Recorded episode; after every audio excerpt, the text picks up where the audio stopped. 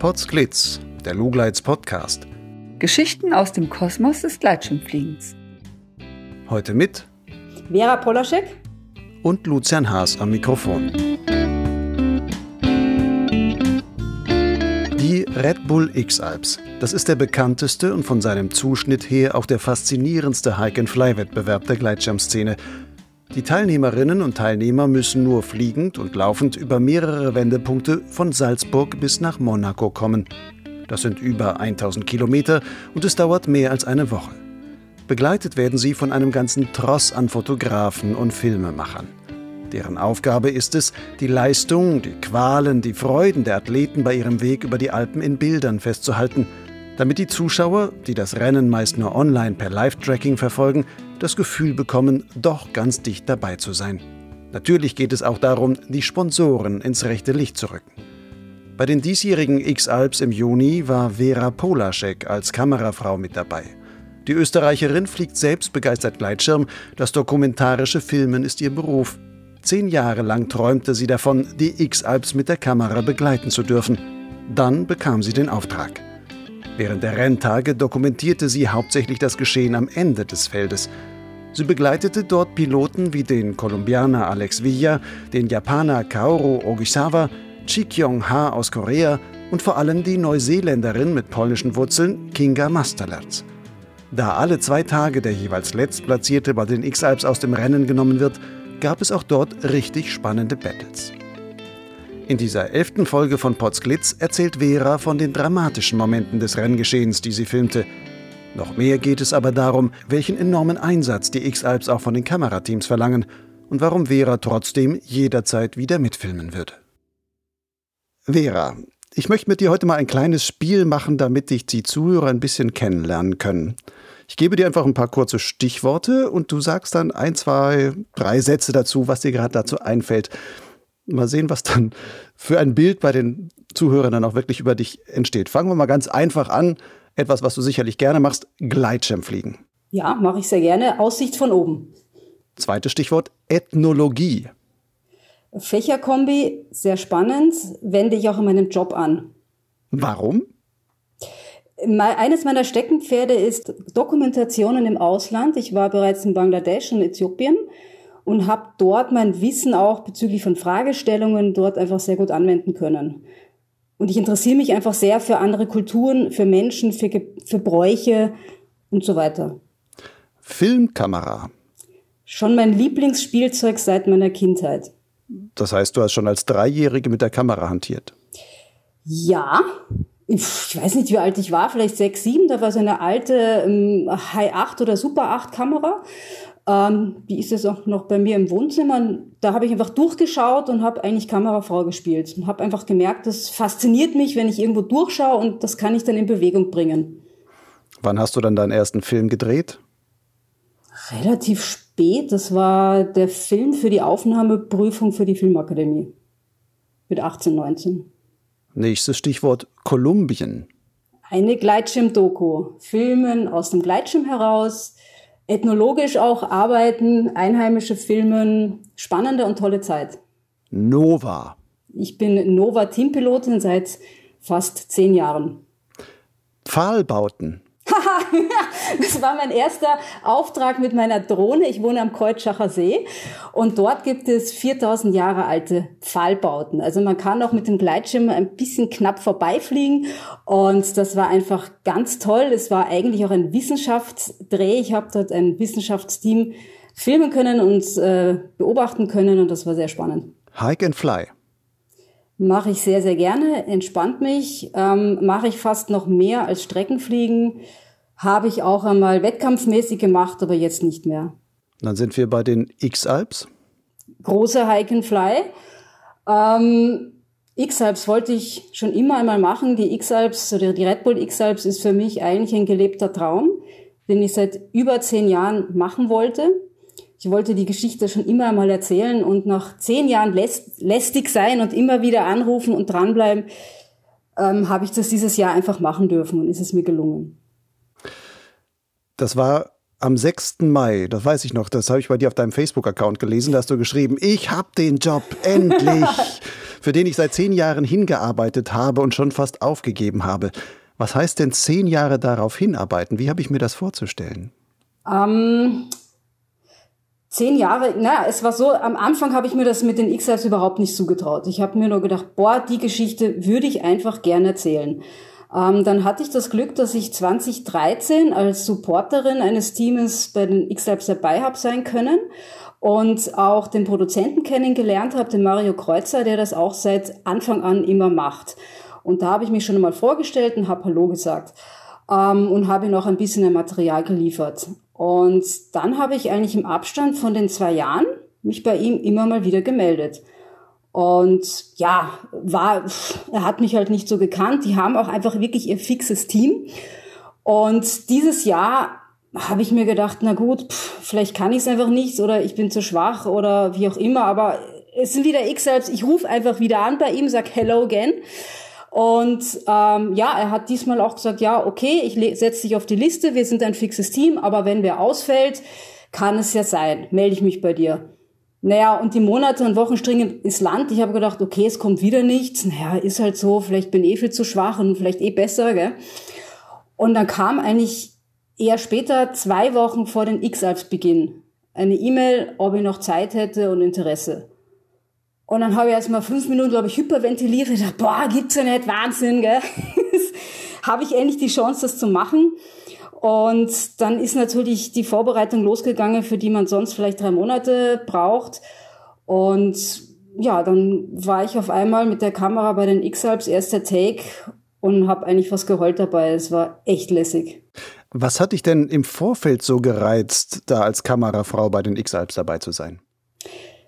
Ja, ich habe mir wirklich auch über Gedanken gemacht, was da die Antwort sein könnte. Ähm, ich glaube, es gibt gewisse Dinge, die möchte man einfach machen. Punkt. Ja, das ist so ein intrinsisches Bedürfnis. Ähm, interessieren tut mich natürlich schon auch die Geschichte der einzelnen Athleten. Also wie geht es ihnen, was passiert ihnen und so weiter. Ähm, die Red Bull X-Alps sind aber auch noch eine ganz andere Herausforderung. Ja? Ähm, man arbeitet dort mit ganz wenig Schlaf. Also man hat eigentlich einen Dauerstress, einen Dauerdruck. Ja, ähm, wir müssen genauso wie die Supporter auf dem Live-Tracking verfolgen, wo ist unser Athlet, wo finden wir den, wo, welchen Weg schlagen wir jetzt ein. Dann muss die Technik natürlich funktionieren. Das ist ein, ein ganze große Organisation drumherum, dass das alles funktioniert. Ja, und das ist auch eine Herausforderung, die mir unglaublich taugt, ähm, die auch schon in der Vorbereitung anfängt. Ja, da gibt's ganz, ganz viel zu beachten, also auch, auch technisch und so weiter. Und dann eben vor Ort muss ich eine Geschichte erzählen, jeden Tag. Hm. Und hab da kein, hab da nicht viel Zeit. Ähm, man muss auch mit den Athleten sich einarbeiten. Man muss Menschen filmen, die sehr unter Stress stehen. Ja, ähm, und hat, ja, wie schon gesagt, man hat keine Zeit und muss das aber trotzdem gut machen. Nun sagst du, du begleitest diese Athleten, musst die dann filmen, wie die da unterwegs sind. Ähm, welche Freiheiten hast du eigentlich dabei, was du da filmst? Oder gibt es dann wirklich quasi so den oberen Dramaturgen, der dir sagt, du musst die und die Bilder liefern und damit hast du den Auftrag für den Tag und weißt jetzt, okay, ich muss den und den einfangen und dahin? Oder Genau. Wie, was kannst du da selber noch entscheiden? Ich habe eigentlich sehr viel entscheiden können. Ja? Also es ist natürlich so, die Red Bull X-Labs sind ein ähm, gesponserter Wettbewerb ähm, und die Produkte gehören einfach mal ins rechte Bild gesetzt. Ich meine, das ist jedem aufgefallen, das ist ganz klar. Ja, das ist auch von uns wirklich oberste Pflicht. Ähm, und dann war das einfach so, ich habe denen Themen angeboten und einfach mal, wie geht's den, den Supportern, äh, was wird heute gefrühstückt und so weiter. Und wenn sie dann gemeint haben, okay, das Thema haben wir jetzt schon, habe ich in der frühen Anruf bekommen. Ähm, Vera, heute brauchen wir von der Kinga zum Beispiel Blut, Schweiß und Tränen. Ja, wir wollen sie leiden sehen. Wir brauchen heute Action. Das war echt lustig, weil ähm, die Kinga, die ich ja die meiste Zeit einfach mitbetreut habe, die hat einfach nicht geheult, weil der ging es wirklich super gut. Aber das habe ich dann halt versucht einzufangen. Ne? Und sonst hatten wir eigentlich eine große Freiheit. Du hast jetzt selber gesagt, du machst Themenvorschläge. Ist das so, dass die ganzen Kameraleute, die da sind, dass die immer so quasi wie Journalisten arbeiten und dann auch sagen, ich beobachte jetzt was und dann biete ich mal Thema X an und Thema Y? Genau. Also das ist ja auch die dokumentarische Arbeitsweise, ähm, dass man einfach schaut, was ergibt sich Interessantes, ja. Und durch meinen eigenen Paraglide-Background habe ich halt auch mal Spezialfragen gestellt, so wie, also ich habe mir einfach überlegt, was könnte euch äh, auch interessieren, ja. Und dann habe ich gefragt, hey, wie war es denn heute in der Luft? War es denn bockig, was stabil? Hey, hast du Klapper gehabt oder hast mal Angst gehabt? Wie ging's dir? Also ich habe eigentlich so fast normale Landeplatzfragen gestellt. Hm? Beziehungsweise auch einmal, wie, wie geht's dir mit dem Essen und solche Themen, ja, was mich einfach selber interessiert hat. Warst du jetzt eine Kamerafrau? Wie viele sind denn insgesamt bei diesen Red Bull X jetzt nur als Filmteam so dabei gewesen? Wie muss man sich das vorstellen? Wie groß ist sowas? Also insgesamt waren wir sieben Teams. Davon waren, glaube ich, fünf ständig dabei. Und wie gesagt, wir haben immer in der Früh einen Auftrag bekommen von Klagenfurt. Dort saß das Headquarter. Und uns wurde dann gesagt, wen wir zu filmen haben und teilweise auch, ähm, was jetzt vielleicht thematisch interessant sein könnte. Ja, zum Beispiel Korea, bitte Close-up von den Füßen, von den Blasen. Ja, mhm. und ähm, das haben wir dann gedreht. Und ich habe dann einen Rough Cut machen müssen und der ist dann, musste dann bis spätestens circa um 18, 19 Uhr per V-Transfer ähm, versendet werden. Und aus diesen verschiedenen Rough Cuts ist dann quasi vor Ort in Klagenfurt bis in die Nacht hinein dieser ein Minute, dieser Daily Clip geschnitten worden, der dann am nächsten Tag gleich wieder zu sehen war. Das ist jetzt ein ein Minüter, der aber dann jetzt nur eine Minute von deinem Material war oder eine Minute von dem Material aller sieben Filmteams oder aller fünf ständig vorhandenen Filmteams? Also es wurde ähm, immer von allen Teams dann einfach die besten Aufnahmen genommen, beziehungsweise wer einfach die beste Geschichte an dem Tag ähm, geliefert hat. Ja? Und weiters wird ja dieses Material dann auch für die große Doku auch noch geschnitten, die in ein paar Wochen fertig mhm. ist. Das heißt aber, dass eigentlich ungeheuer viele spannende Stories dann einfach für die Tonne gefilmt sind. Ja, wahrscheinlich auch. Ja, also es ist ja so, bei diesem Film kann man leider nicht so komplett in die Tiefe des Einzelnen gehen, weil es auch darum geht, dass man alle Teams und alle Nationen irgendwie halbwegs gleichmäßig abdeckt. Ja, also ich hatte auch gegen Ende den konkreten Auftrag, okay, von USA haben wir noch relativ wenig, ähm, schau, dass du von ihm auch noch Bilder bekommst. Ja, weil auch von den einzelnen Ländern kommen immer wieder Anfragen.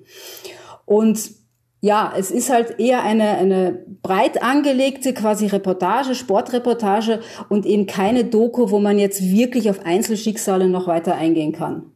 Hast du denn nur gefilmt oder musstest du auch wirklich auch noch Fotos liefern, weil sich das einfach parallel möglicherweise auch noch anbietet? Oder ist einfach die Arbeitsweise so unterschiedlich, dass die wirklich sagen, nee, das trennen wir professionell, die Filmer sollen sich aufs Film konzentrieren? Äh, nein, also ich habe hauptsächlich nur gefilmt, allerdings mit zwei Kameras, einmal mit meiner Blackmagic und dann noch einmal für Facebook. Ja, also das ist ja ähm, die Facebook-Bilder, die ja wirklich fast stündlich gebracht worden sind, sind alle mit den Handys gedreht worden, beziehungsweise teilweise einfach von einem Assistenten. Ähm, die Fotografen, die wirklich einen ganz tollen Job auch machen, ähm, sind eigentlich eine ganz andere Sparte und man kann ja nicht beides wirklich nicht gleichzeitig machen. Mhm. Das geht Kommt nicht. man sich da manchmal ins Gehege? Ich meine, ich kenne das so von Filmteams, die sind, treten mhm. einmal auf, sagen, ah, ich muss aber hier und das und alles bestimmen dann relativ viel, was vom Setting ist und so. Die ähm, Fotografen springen dann so ein bisschen drumrum. Müsst ihr da euch da Platz machen äh, in manchen Szenen oder wie geht das? Äh, überhaupt nicht. Also ich war jetzt eher hinten, da waren jetzt auch nicht mehr so viele Fotografen. Ähm, überhaupt nicht, nein, gar mhm. nicht. Hinten heißt im Feld der X-Alps hinten. Das heißt, du hast quasi die Leute verfolgt, die am Schluss des Feldes noch unterwegs waren. Du warst so der, der filmische genau. Besenwagen quasi. Ja, ja. Also die, die, den Kampf ums Ausscheiden habe ich oft, ge, oft gehabt. Genau. Und diesen ganz wichtigen ähm, Call, wo sie dann erfahren um sechs so in der Früh, ähm, dass sie jetzt ausgeschieden sind, das war immer ganz, ganz wichtig, dass ich um Punkt sechs dort war bei denen. Morgens früh, Punkt um sechs. Ja kann dann passieren, dass Kolumbien einfach weitergerannt ist, obwohl wir es nicht gedacht haben. Da sind wir mal kurz hektisch geworden. Ähm, ja. Und um Punkt 6 kam quasi der Anruf von, von der Rennleitung ja. und diesen Moment musstest du erfassen. Genau. Wurden da auch, also wie habe ich mir das vorzustellen, werden da auch manchmal Szenen vielleicht, weil es nicht so ganz geklappt hat, nachgestellt und sagt, na jetzt ist es halt nicht sechs, sondern es ist Viertel nach sechs, aber wir tun noch mal so, als würdest du angerufen. Ähm, nicht wirklich. Also mir ist bei der Kinga passiert, ähm, dass sie mitten irgendwo auf einer Wiese war und wir sie einfach echt nicht gefunden haben. Ja, so. Hm. Ähm, Und ich, sie hat dann irgendwann eine halbe Stunde später, also um halb acht, mit jemandem telefoniert, mit relativ ernstem Gesicht, und da habe ich halt einmal draufgehalten. So, mal schauen, als welches Telefonat sie das dann reinschneiden. Ja, also ich habe dann geschaut, dass ich ein ähnliches Bild bekomme. Aber nein, also die Athleten bleiben nicht für dich stehen oder machen irgendwas doppelt. Nein, ja. Also wenn du die beim Bergaufgehen filmst, dann hast du hinterher zu rennen und bitte auch noch schneller zu sein. Schnauf, gell? Auf zweieinhalbtausend Meter ist das dann echt zart. Ähm, was aber gut funktioniert hat, ist zu sagen, hey, wir brauchen noch ein Interview, ein Statement, wann können wir das machen? Ja, und das, das ließ sich schon sehr gut planen in welcher Form planen? Die sagen dann, ich mache dann und dann eine Pause oder komme auf genau. jeden Fall ähm, nach 21 Uhr, dann sitze ich eh da, aber dann ist es dunkel, ist vielleicht mit dem Film nicht so doll. Oder gibt es Sachen, wo die sagen, dann sitze ich am Startplatz und muss eh zwei Stunden warten, bis die Thermik kommt? Oder? So in die Richtung. Also wir haben dann sehr viel auch mit den Supportern äh, uns einfach abgesprochen. Der hat uns gesagt, dort macht er eine längere Pause und dann machen wir noch einmal eine Strategieplanung und dann muss er eh was essen, da hat er Zeit. Ja, und habe ich dann ein bisschen gefilmt, ein paar Fragen gestellt und dann spürt man eh, ähm, wenn die schon irgendwie weiter wollen und dann stellt man die nächsten Fragen ein anderes Mal. Ja, oder beim Herrn Okisawa, dann habe ich dann auch gefragt und irgendwie so nach dem Essen hat das gepasst. Also das, das war immer super. Was hast du denn da so mit den Athleten erlebt? Wie nah kommt man denen denn so im Verlauf eines Rennens? Also wird man da irgendwie auch persönlich mit denen? Ja, also mit der Kinga hat man eigentlich echt eine tolle Zeit. Die habe ich ja früher auch schon gekannt durchs, durchs Paragleiten. Und es gibt ja circa eine Woche vorher sind ja die Athleten in diesem Athletes Camp. Und wir waren auch circa drei, vier Tage vor Ort schon, vor dem Start. Und das war wirklich auch unsere Aufgabe, dass wir zu den Athleten, die wir jeweils zu Beginn zugeteilt bekommen haben, auch hingehen und Hallo sagen und ähm, Vertrauen aufbauen. Ja? Verbra äh, Vertrauen auch in der Richtung, dass die uns ja auch haben Informationen geben müssen, wo es hingeht und dass wir die auch wirklich nicht weiter verraten. Ja, also das, das ist ein super No-Go und wir haben halt doch schon einiges im Voraus gewusst. Ähm, und mit der King habe ich mich ganz toll im Vorhinein mal unterhalten und um was irgendwie das Interview gehen könnte und so weiter. Und mit dem Matt, den man, glaube ich, gar nicht so wahrgenommen hat. Das war quasi der zweite Supporter, der immer im e-tron gefahren ist. Ja, mhm. ähm, mit dem habe ich ganz viele e-tron-Aufnahmen gemacht. Das war nämlich nicht so einfach. Ja, also e-tron war dieser einer der Haupt äh, Sponsoren und der hat dieser Geländewagen von Audi ist das. Ja, der genau. Immer fett dieses, im Bild irgendwo auftauchen musste. Ja, super, dass mir das aufgefallen ist. Ich habe wirklich mehr diesen e-tron gedreht als irgendeinen Gleitschirm, ja. So und dann habe ich halt die Leute auch den der Matt und das ganze Kinga-Team irgendwie beim Schmäh halten müssen, dass die mit mir, mit diesem e-tron irgendwo hinfahren und ich die Bilder machen kann. Das hat aber super funktioniert, ja, weil ähm, ich habe dann mit den Athleten auch oft über erstmal andere Dinge gesprochen, also über mit den Kolumbianern über Fliegen in Kolumbien, ja, äh, mit dem Matt über Eisklettern in Neuseeland und so merkt man, dass man ja eigentlich eh vom gleichen Schlag ist. Und dann hatte ich überhaupt keine Probleme, gar nicht. Also echt im Gegenteil, die waren wirklich sehr, sehr zuvorkommend da kriegt man ja sicherlich auch manche hintergründigen Geschichten mit von den Athleten, aber vielleicht auch manche Marotten oder sowas, ähm, die dann in den Filmen gar nicht auftauchen. Was sind denn so kleine Details, die du vielleicht mal erzählen könntest? So, erzähl doch mal ein bisschen einfach so ein paar Backgrounds, die du da so erlebt hast. Also von Kolumbien was Lustiges aufgefallen. Also den ähm, Support habe ich ähm, länger interviewt und ihm ist nur so aufgefallen, naja, die Kolumbianer, ähm, die müssen sich jeden Tag irgendwie waschen und auch wenn es keine Dusche gibt, dann springen sie jeden Tag in den eiskalten Bach. Also das muss einfach sein, ja. Und dass ihnen auch das Team ganz, ganz wichtig ist und dass ihnen auch der Athlet so ans Herzen liegt und dass der Athlet von dem ganzen Team jeden Tag in der Früh ein Bussi bekommen hat, ja. Also da in diesem Team war eine unglaubliche Herzlichkeit und ich glaube, das sieht man auch bei dem Bild, wo er dann äh, ausscheidet, dass sie sich alle total umarmen. Und das hat man wirklich gespürt. Ja?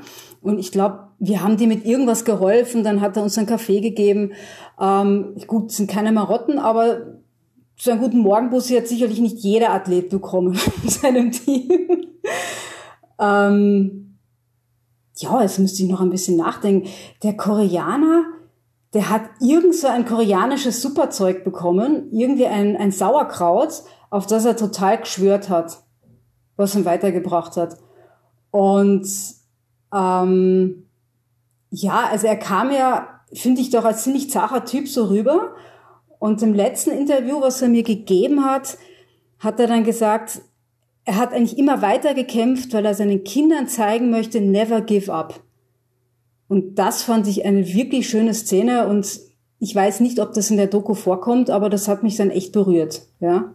Mhm. Der Koreaner, das war ja der Chi Kyung-ha und der ist ja quasi mehrmals hintereinander stand er kurz davor auszuscheiden und mhm. dann hat mhm. das immer noch irgendwie geschafft. Und die Probleme, die er hatte, waren ja, glaube ich, dass er vor allem mit den Füßen fast gar nicht mehr laufen konnte, eigentlich so, yeah. so richtig vernünftig. Ähm, das Entscheidende oder der spannendste Kampf war ja dann, dass er dann irgendwann mit, mit der Kinga Masterletz, der Polin, die du auch so begleitet hast, ja dann quasi sich ein richtiges Battle geliefert hat. Erzähl mal, das, wie, wie lief das so ab und wie, wie hast du das begleitet? Ähm, ja, das war irgendwie echt, echt ganz, ganz spannend. Und zwar war das eigentlich so, dass die, die Kinga war ja auf dem Weg nach oben und ich habe den Matt mit dem Auto begleitet und während sie eigentlich schon wieder runtergeflogen ist, bekam dieser ähm, Auto einen Batschen und wir waren da oben gestrandet. Und ich sehe, die Kinga ist unten und ich hätte sie eigentlich unten filmen sollen und mir gedacht, verdammt, was mache ich jetzt da oben? Und bei den X-Alps habe ich einfach wirklich immer wahnsinnig oft Glück gehabt. Und in diesem Fall kam ein Advanced P-Flieger und X-Alps-Fan um die Ecke mit einem äh, kleinen Kastenwagen und hat mich runtergefahren Richtung Kinga. Und während während ich runterfahre, sehe ich auf dem Live-Trackung, öha, da tut sich jetzt echt was Spannendes. Ja, hab die Produktion angerufen und gesagt, Jungs, ich bleib da dran, schaut's einmal. Ähm, und dann war eben wirklich die Aufgabe, ähm, wen filme ich jetzt wann und wo, damit sich das einfach auch wirklich gut schneiden lässt. Ja, also bin ich jetzt beim Koreaner oder bin ich jetzt vorne bei der Kinga? Und dann war die zweite Challenge noch, drehe ich das jetzt mit dem Handy für Facebook oder mit meiner äh, Black Magic für die Doku.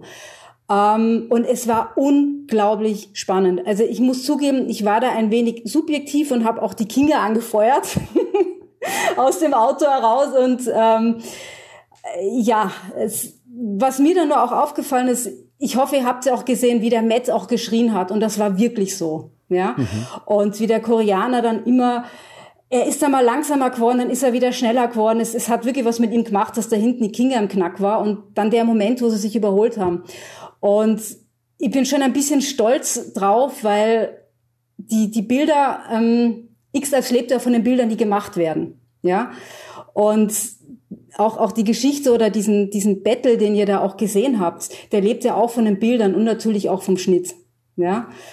Und es war wirklich eine ganz, ganz spannende Sache. Mhm. Von der Abfolge war es ja so, der Koreaner war vorne weg und die Kinga hat dann langsam aufgeholt und ihn dann mhm. irgendwann überholt.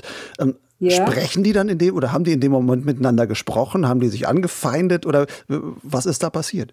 Ja, es sind schon ein paar Sätze hin und her geflogen. Ähm, was genau gesagt worden ist, habe ich nicht gehört, aber es war, es klang schon recht kämpferisch irgendwie. Und den Koreaner so, so nett wie er sonst auch war, den hat das da ein bisschen genervt. Also das hat man schon angesehen, wird man im Film nicht sehen. Ja, aber er ist verständlich. So. Dann kam die Nacht, die Kinga war dann voraus und musste dann halt am nächsten Morgen bis 6 Uhr eigentlich immer noch voraus sein, damit sie nicht eliminiert würde, aus, aus der Wertung genommen würde. Das hat dann aber nicht geklappt. Vielleicht erzählst du die Szene auch nochmal. Ja, ähm, also es war wirklich so, dass ähm, sie, den Weg, den sie quasi eingeschlagen hat, war wie auf einer Hauptstraße entlang.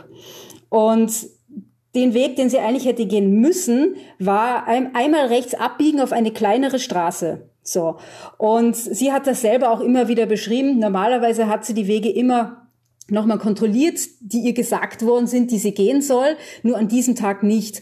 Und der Chris, ihr Supporter, hat ihr quasi den Weg vorgesagt, hat ihr gesagt, hier müssen wir lang. Ja. Und ähm, die sind dann auch an uns vorbeigerannt. Ich habe das zunächst gar nicht kapiert dass sie sich wirklich verrannt hat, weil ähm, das war eine Hauptstraße, die nach links ging. Also jeder wäre auch diesen Weg, glaube ich, gegangen. Ja. Und ähm, irgendwann sehen wir nur, dass der koreanische Supporter irgendwie so grinst, gell? Ich sage, aha. Und dann hat er uns gesagt, naja, die Kinga geht den falschen Weg, gell? Und dann haben wir gedacht, ups, hm? haben sie dann noch einmal gefilmt, haben ihr natürlich nichts gesagt. Ja, also das, das geht nicht, ja. Und dann hat das halt alles in den Lauf genommen, ja. Als die Kinga quasi falsch abgebogen ist, warst du da bei der Kinga dabei oder bei dem Koreaner? Auf, auf welcher Höhe warst du da? Ich meine, die waren jetzt relativ nah beiteinander, glaube ich, so einen Kilometer auseinander oder sowas nur. ich glaube, dass wir da selber gerade zwischen irgendwem hinterhergefahren sind, ja. Das, das Witzige ist, sie ist ja nicht einmal falsch abgebogen, sie ist auf der Hauptstraße geblieben. Und auf dem richtigen Weg hätte man abbiegen müssen. Das war so ein, ein kleiner Weg, mhm. ja. Ähm, also wir waren da relativ in der Nähe, aber ich habe vor lauter Arbeiten und Drehen das selber gar nicht wirklich gecheckt. Also eigentlich erst viel später, ja. Und ja, ähm, da sowas gehört zu den X-Alps halt auch dazu. Also man hat einen unglaublichen Stress, einen Schlafmangel und da macht jeder Fehler, wirklich jeder, ja. Mal größere, mal kleinere. Mhm. Die Enttäuschung bei der Kinga war dann natürlich verständlicherweise vollkommen groß. Ähm, darfst du dann trotzdem in diesem Moment wirklich nah ran oder durftest du da nah ran und hast das dann auch ähm, festhalten können in dem Moment? Ähm, in dem Moment waren wir ja leider nicht dort, weil wir sie einfach nicht gefunden haben. Ja, wir kamen circa eine Dreiviertelstunde später. Was in dem Fall vielleicht auch ganz gut war. Also der Chris war wirklich am Boden zerstört und sie hat ihn eigentlich getröstet in dem Moment. Ja. Und sie haben es da mit Fassung genommen. Sie hat mir noch ein Interview gegeben. Und ich muss sagen, dass die Kinga, was Medien angeht, wirklich ein Profi ist. Ja, also sie redet auch sehr gut, sie weiß sich dann auch zu, zu verhalten. Ähm, ja, es war sehr traurig, aber sie hat trotzdem ein super Rennen geliefert, also keine Frage, ja. Kommt es denn vor, dass, oder ist es da vorgekommen in X-Alps, dass Piloten oder Pilotinnen eben mal gesagt haben, ah, stopp, jetzt nicht filmen? Und dürfen die das überhaupt? Oder gibt es da die Regel, wenn unsere Filmteams, also unsere, die von den X-Alps, unsere Filmteams da kommen, dann ähm, habt ihr parat zu stehen, beziehungsweise müsst euch filmen lassen? Ja, also im Prinzip schon. Also sie haben schon die Order, dass sie sich filmen lassen. Es gibt immer mal wieder so Fälle, wo, glaube ich, Teams und Piloten nicht so gut zusammenpassen. Ähm, bei mir war das, glaube ich, nur einmal, wo ich sie um was gebeten habe. Dann kam irgendwie ein etwas erschöpfter Schnaufer. Dann, den habe ich dann so ähm, interpretiert, sag, okay, ich gehe mal kurz weg. Ja. Ähm, sonst hat's aber funktioniert, weil ich da, glaube ich, sehr empathisch mich in die Situation immer eingefühlt habe.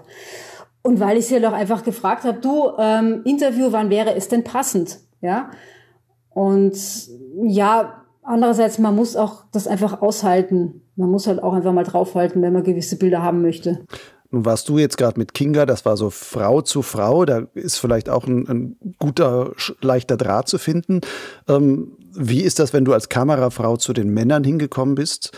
Ist das anders gewesen, beziehungsweise waren die dann weniger offen dir gegenüber, zum Beispiel auch die Kolumbianer, die dann vielleicht sagen, ah, ich bin hier eher vielleicht eher ein Macho-Typ, der dann sagt, was, was soll ich jetzt hier einer Frau erzählen oder sonst was? Gibt es da Unterschiede? Ja. Überhaupt nicht. Ach, Kolumbien, da war ja lässig, weil wir haben ja erstmal über Fliegen in Kolumbien gesprochen. Nein, überhaupt nicht. Also absolut gar nicht. Nein. Es war eher so, dass, äh, dass die Produzenten mir gesagt ach, geh du doch dahin. du bist ja eine Frau oder irgendwie. Also nein, überhaupt nicht. Na gar nicht. Mhm. Warst du dann als Frau vielleicht auch eher für diese Personality-Geschichten oder diese empathischen Geschichten dann zuständig, weil die sagten, wunderbar, die, die kriegt die Leute gut geknackt? Ähm, kann ich nicht so sagen, weil die, puh, also es hatte, kann man nicht so beantworten, weil jedes Kamerateam ja dann einen äh, Piloten hatte, ja ähm, zugeordnet und da ging es jetzt gar nicht darum, das ist jetzt ein schwieriger Typ, mach du den oder so. Aber ich werde, wenn ich das nächste Mal wieder dabei sein darf, werde ich schon einmal schauen, dass ich noch andere Piloten einmal krieg, ja, Athleten, weil das finde ich schon spannend, mit denen zu arbeiten und zu interagieren und wie ticken die, ja. Und was du jetzt bei diesen X-Alps halt quasi der Besenwagen, der immer die hinteren Leute hauptsächlich ab, abgefilmt hat, ähm, hättest du dir zwischendurch gewünscht, du, ich möchte mal ganz nach vorne, da sind eigentlich die interessanten Piloten unterwegs? Boah, naja, ich meine, das ist mein Job und ich mache, was mir irgendwie aufgetragen wird. Gell? Ähm, ich fand das jetzt hinten nicht minder spannend, muss ich sagen. Und das hat sich einfach so ergeben, ja. Und sich dann irgendwann einen ganzen Tag für acht Stunden ins Auto sitzen, damit man doch noch weiter vorne oder in Monaco irgendwo landet, stand jetzt gar nicht so dafür, ja.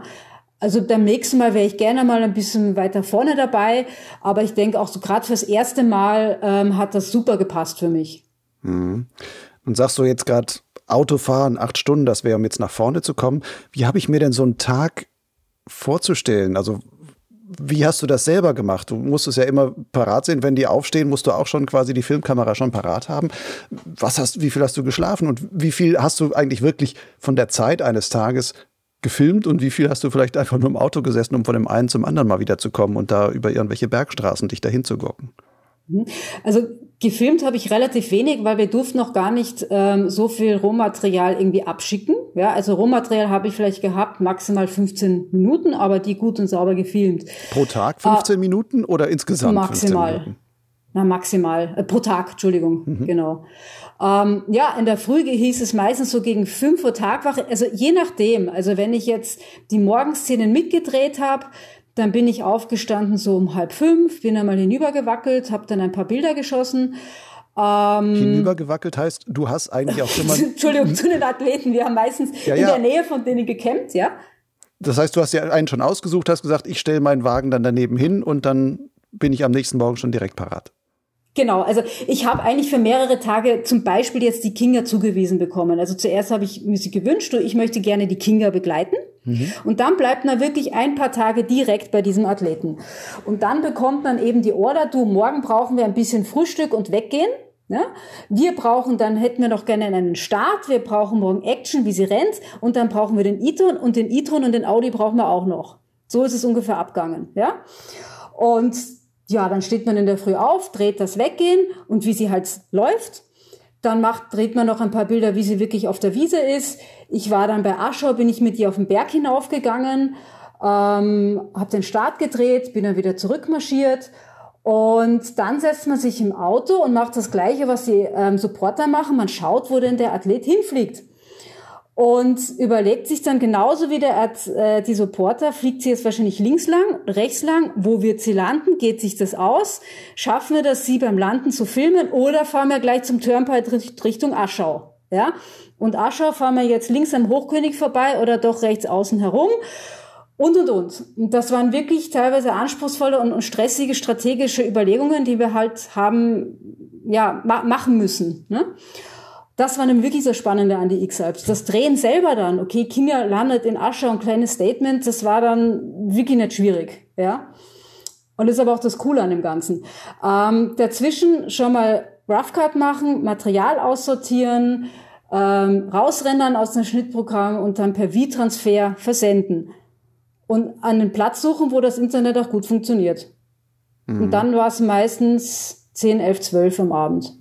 Nun hattest du, wenn ich das richtig vorhin verstanden habe, ja auch quasi eine Art Supporter noch dabei, also jemand, der dich begleitet hat. War mhm. das dein Fahrer, der dich dann immer irgendwo hingefahren hat und du konntest dann auch auf dem Beifahrersitz arbeiten, sagst, ich habe jetzt Laptop auf dem Schoß und schneid genau. da schon mal in den Stunden, die wir, in der einen Stunde, die wir jetzt hinfahren, kann ich mir schon mal alles hochspielen mhm. und diesen Rough Cut dann entsprechend machen? Genau, also das war wirklich eine große Hilfe. Ich habe mir auch ähm, durch großes Glück ähm, privat eine Art Pösselbus ausborgen dürfen, den ich ja wirklich schon sehr, sehr gut kenne und habe dann wirklich hinten mein Office gehabt, teilweise mit zwei Laptops und der Ladestation und den, den Akkus und, und so weiter und habe wirklich geschnitten und gearbeitet, während er dann schon wohin gefahren ist. Und er hat halt auch wirklich geholfen, da strategisch auch mitzudenken und zu schauen und überlegen und wie tun wir und wie machen wir und ja, gekocht hat er auch. Also er war wirklich ein super Supporter und eine große Stütze ja. Nochmal zurück zum Film selber. Gibt es eigentlich dann von den ähm, von Zoom aus als dem Veranstalter oder ähm, Red Bull als Ober ja, Sponsor dann eigentlich dabei, gibt es da so etwas wie einen vorgegebenen Bildercode, wo es auch heißt, das muss gezeigt werden, das darf gezeigt werden und das darf absolut nicht gezeigt werden? Sicher. Es gibt ein fünfseitiges Bilderbriefing vor Ort. Also vorab, ja. Ich meine, das ist ganz klar, die ganzen ähm, Sponsoren müssen abgebildet werden und ähm, die Konkurrenz darf nicht im Bild sein. Ganz einfach. Also ich habe dann schon so mit einem Was heißt Schmäh jetzt Konkurrenz? Nicht im Bild, also was, was wäre ein Konkurrentprodukt? Da darf halt kein Mercedes neben dem Audio zu, Audi zu sehen genau, sein, oder? Genau, also mein Supporterauto hat nicht im Bild sein dürfen, es haben keine anderen Getränke im Bild sein dürfen, äh, nur, nur diese spezielle Uhr. Ähm, Kappel zum Beispiel, ich war schon sehr geschickt, dass ich von den Athleten einfach das Kappel so dezent runtergenommen habe, das Falsche und dann das Richtige drauf. Ich hatte immer ein Ersatzkappel mit, gell? Ähm, und das sind ganz klare Vor Vorgaben. Ja? Also die Athleten müssen auch zum Beispiel jeden, jeden Tag ihre Speedarms tragen. Ja? Mhm. Und wenn sie die nicht tragen, dann kriegen sie eine saftige Strafe. Strafe in welcher Form? Eine Zeitstrafe ich, oder ja, finanzielle glaub, Strafe oder was? Eine Zeitstrafe. Und einmal hätte ich auch einen Athleten filmen sollen, der hat die irgendwo gerade nicht gehabt. Und dann habe ich gedacht, gut, den filme ich jetzt mal nicht. Das muss ich ihm jetzt nicht antun. Ja. Aha. Und gibt es dann auch Sachen, wo du dann auch wirklich heißt, das darf absolut nicht gefilmt werden, also auch von, von Sachen, die passieren. Also beispielsweise, wenn jetzt, wenn jetzt ein Unfall gewesen wäre oder so, dass es heißt, nee, diese Bilder lieferst du uns erst gar nicht oder sowas? Nein, also das, das habe ich gar nicht gehört. Ich habe zwar schon auch einmal Bilder gesehen, die einfach nicht verwendet worden sind, wo ich mir gedacht habe, puh, das könnte für die X-Hubs vielleicht nicht so gut ausschauen, wenn man die sieht, ein Athlet da an allen Geräten im Krankenhaus, ja, passt einfach nichts rein in diese Geschichte. Ähm, nein, aber ich meine, ich hätte die Geschichte sowieso erzählt und ob sie dann genommen wird oder nicht, wäre dann nicht meine, meine Verantwortung gewesen. Mhm. Wenn du jetzt deine ganzen Erlebnisse aus den X-Alps mal so ganz kurz Revue passieren lässt, was sticht für dich am stärksten heraus? Was ist so das Bild, wo du sagst, wow, das ist für mich die Quintessenz von dem, was ich da erlebt habe? Also das Tollste war für mich sicher der, der Kinga Korea Battle. Also das war einfach unglaublich. Also auch selber als Kamerafrau zu merken, dass man wirklich nur mal aus dem Bauch heraus handelt, ja, wenn man so in einer Geschichte einfach drin ist und dann ähm, dieses Produkt der Arbeit in einem Einminüter sieht, da bin ich schon wirklich sehr, sehr happy und sehr glücklich, dass ich euch das habe so erzählen können. Du hast vorhin erzählt, 2013 warst du ja auch schon mal bei den X-Hypes dabei, damals allerdings als Supporterin von Thomas Hofbauer, der damals ja auch schon relativ früh ausgeschieden ist. Welche Perspektive war für dich dann eigentlich persönlich die spannendere, die als Supporterin für den Athleten oder die als Kamerabegleiterin jetzt?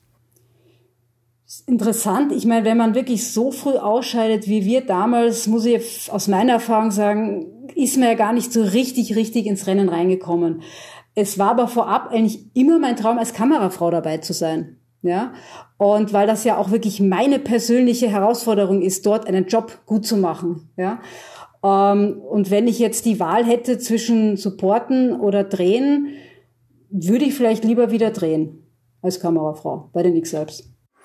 Es gäbe ja auch noch die dritte Variante, dass du sagst, na gut, ich war jetzt Supporterin, ich war jetzt Kamerafrau, jetzt werde ich auch noch Teilnehmerin bei den X-Alps. Hike und Fly magst du auch gerne. Könntest du dir das vorstellen? Ähm, nicht wirklich, weil das eigentlich so viel ähm, Energie und Zeit äh, braucht, die ich eigentlich für sowas gar nicht investieren möchte. Erstens. Zweitens, ich weiß bereits, wie sich über 100 Kilometer am Stück in den Füßen anfühlen. Das ist nicht angenehm. Drittens, ich, im Wettkämpfen mache ich mich eher halb tot. Ich habe das nicht mehr im Griff. Ähm, und na, aber es gibt sicher andere tolle Frauen, die auch körperlich viel stärker sind. Nun hast du, das waren ja zehn Tage etwa X-Alps, wo man dann wirklich den ganzen Tag da sein musste. Die Athleten selber sagen dann auch manchmal, das braucht dann halt ein paar Wochen, bis man wieder ein, ein halbwegs normaler Mensch geworden ist. Wie lange hat es bei dir gebraucht? ich glaube, ich war eine Woche da und dann war ich eine Woche in Schweden, habe dort relativ wenig gemacht, außer an der Düne rumfliegen und viel schlafen und danach ist es wieder gegangen. Ich würde sagen, ja, ein, zwei Wochen circa. Und wenn jetzt 2021 es wieder heißt, die nächsten X-Alps stehen an, würdest du auf jeden Fall sofort wieder mitmachen? Ja, unbedingt gerne, weil ich habe so viel gelernt, dass ich das einfach ganz gerne wieder umsetzen möchte. Absolut. Und die Kameraleute, wir sind wirklich ein super Team gewesen. Das hat wahnsinnig viel Spaß gemacht mit den Kollegen. Also ich war sehr, sehr gerne wieder dabei. Hm. Was ist so etwas, wenn du sagen würdest, du hast etwas bei den X-Alps gelernt, was wäre da so das Wichtigste, was du da mitnehmen kannst? Ich weiß es nicht. Vielleicht einfach unabhängig von den X-Alps, dass man einfach wirklich an seinen Träumen dranbleibt. Ja, und dass man wirklich lässig ist und immer wieder nachfragt, wenn man wirklich was erreichen will, weil ich erlebe das selber, es ist einfach das Größte und Tollste, wenn man sich solche Herzenswünsche wirklich erfüllen kann. Ja? Und ähm, ja, egal was es ist. Das sind für mich nämlich die X-Alps eigentlich. Wirklich ein ganz erfüllter Herzenswunsch, den ich mir echt verdient habe.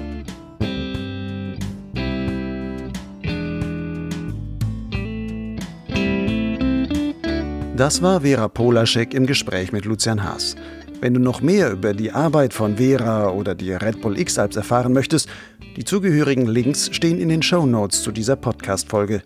Zu finden auf dem Blog Lugleitz oder auf Soundcloud. Dort gibt es auch weitere Folgen von Podsglitz.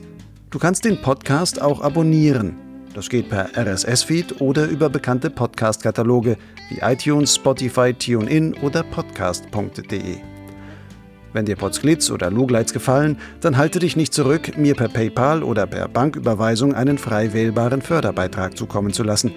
Lugleitz finanziert sich allein über Spenden der Hörer und Leser. zugehörigen Links oder nötige Bankverbindungsdaten findest du auf der Website lugleitz.blogspot.com. Ich sage für heute nur noch Ciao, bis zur nächsten Folge von Potsglitz.